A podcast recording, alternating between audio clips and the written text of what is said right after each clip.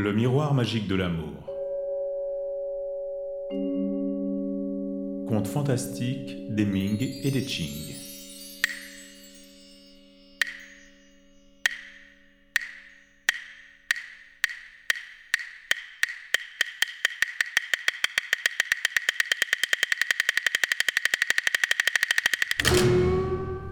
Les contes fantastiques du pavillon de séjour à Shanghai. Wang Tao, traduit et présenté par Dong Chun. Comme le titre l'indique, les nouveaux contes ont été inspirés par les contes fantastiques du pavillon des loisirs de Pusongling. L'auteur Wang Tao y raconte des légendes de filles-fleurs, de renardes et les histoires d'amour. À travers ces contes qui ont eu et ont toujours beaucoup de succès, on peut avoir un aperçu de la société chinoise à la fin de la dynastie des Qing. Wang Tao s'est entièrement consacré aux échanges culturels entre Chine et Occident. Il est l'un des précurseurs du mouvement réformiste de la fin du XIXe siècle.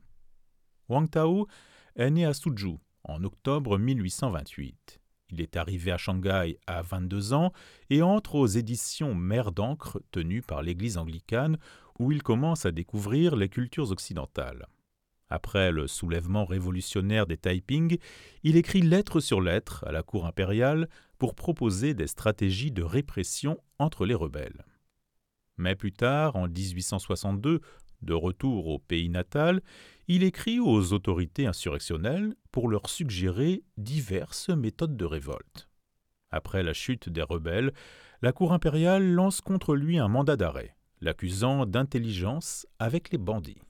En août 1862, il s'enfuit à Hong Kong, où il fonde un journal, Le Cycle, pour propager les idées réformistes. Puis il voyage Angleterre, Paris, Russie, Japon. En 1880, il s'établit définitivement à Hong Kong et se consacre entièrement à l'écriture, avec la volonté de contribuer à la réforme et à la renaissance de la Chine. Il meurt en 1897, avant la réforme des Cent Jours. L'œuvre de Wang s'élève à 34 ouvrages, dont des poèmes, recueils de poésie du pavillon Hengbua, des mélanges, libres propos de la grotte secrète, propos du pavillon de séjour à Shanghai, des nouvelles en chinois classique et des contes, douze volumes. Les contes du pavillon de séjour à Shanghai sont appelés plus communément nouveaux contes fantastiques du pavillon des loisirs. Ils sont d'abord publiés en feuilleton dans la revue Illustration entre 1894 et 1897 à Shanghai. Chaque conte était accompagné d'une illustration des peintres célèbres Wu Yuru et Tianying. Plus tard est parue une édition complète aux éditions Alchimie. Dans sa préface, l'auteur écrivait J'ai recueilli tous les faits et gestes extraordinaires dont j'ai été témoin pendant ces trente dernières années remuant la poussière d'antan et exprimant des griefs de longue date. En effet, dans ses contes, nés du plus profond de lui-même, il laisse parler la colère contre l'ordre établi et son admiration pour les civilisations occidentales. Lu Xun, dans son précis à Histoire du roman chinois, écrit que son style se trouve exactement dans la ligne de l'auteur des contes fantastiques du pavillon des loisirs et a beaucoup de succès. Mais ce qu'il raconte, au lieu des histoires de revenants et de renardes, ce sont plutôt des histoires de courtisanes, ce qui s'explique par la connaissance que Wang Tao avait du milieu des filles de joie. Dans sa vie mouvementée et pleine de tourments, il noyait son amertume et son chagrin dans de fréquentes visites aux courtisanes au risque de sa santé. Les descriptions de la vie de ces femmes sont autant de témoignages sur les injustices de son époque et l'expression de son idéal de vie.